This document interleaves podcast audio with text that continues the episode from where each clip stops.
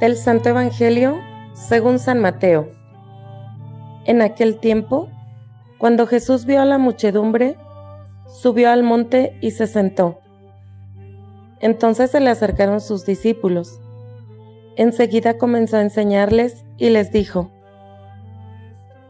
Dichosos los pobres de espíritu, porque de ellos es el reino de los cielos. Dichosos los que lloran, porque serán consolados. Dichosos los sufridos, porque heredarán la tierra.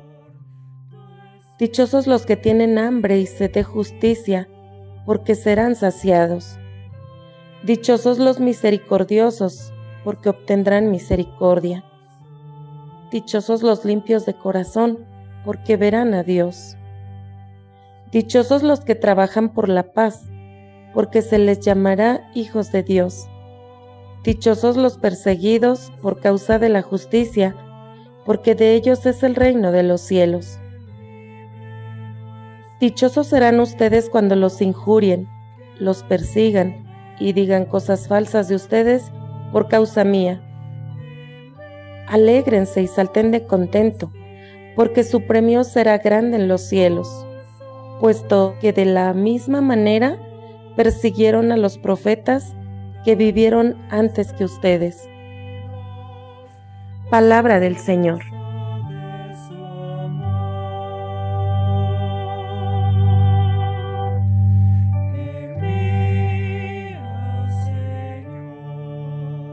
En este día lunes, el Evangelio según San Mateo nos presenta a Jesús como el nuevo Moisés que sube al nuevo monte Sinaí y que proclama una nueva ley. Claro que no se trata de un monte imponente y terrible, ni sube solo como lo hizo Moisés. Se trata de una colina agradable, a donde sube Jesús rodeado de sus discípulos. La nueva ley, desde luego, no es una serie de preceptos y obligaciones como la antigua ley, sino más bien una fórmula de felicidad. Jesús declara quiénes son los felices y bienaventurados a los ojos de Dios. Pero esas palabras no pueden dejar de hacernos ruido, pues contradicen muchas cosas, nuestras naturales inclinaciones, por ejemplo. ¿Cómo llamar felices a los que lloran, a los hambrientos, a los que sufren, a los perseguidos?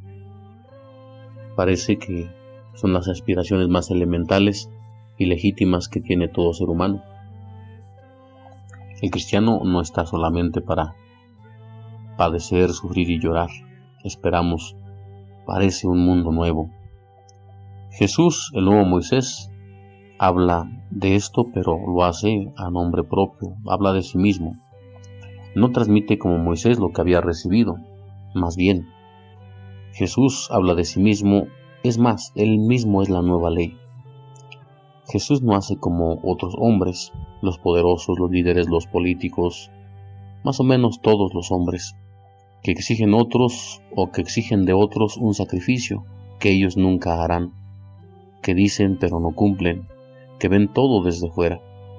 Jesús no nos dice, sean felices aunque tengan sed, aunque estén pobres, aunque estén sufriendo, aunque no tengan un pedazo de pan que llevarse a la boca.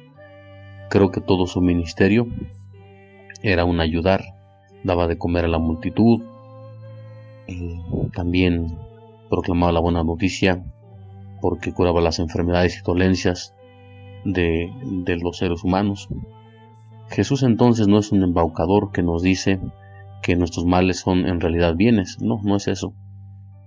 Y que lo que tenemos que hacer es conformarnos con ellos y encima de todo estar contentos, no. Jesús nos ofrece un autorretrato. Él es feliz porque es hijo de Dios Padre, el amado del Padre por más que al asumir la condición humana tome, tome sobre sí nuestros sufrimientos, lo que nos aflige.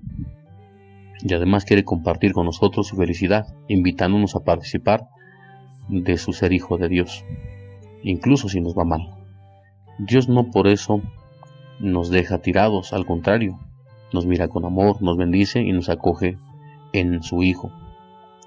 Estas bienaventuranzas no son solo situaciones pasivas en donde padecemos nosotros, sino que implica también actitudes o disposiciones activas que hemos de asumir libremente. El ser misericordioso, por ejemplo, purificar el corazón, trabajar por la paz, luchar por la justicia, incluso si somos perseguidos por ello. Es decir, hay que participar activamente en el nacimiento de un nuevo mundo, en el reino de Dios que pugna por abrirse paso en este mundo viejo y es el que Jesús ha venido a traernos.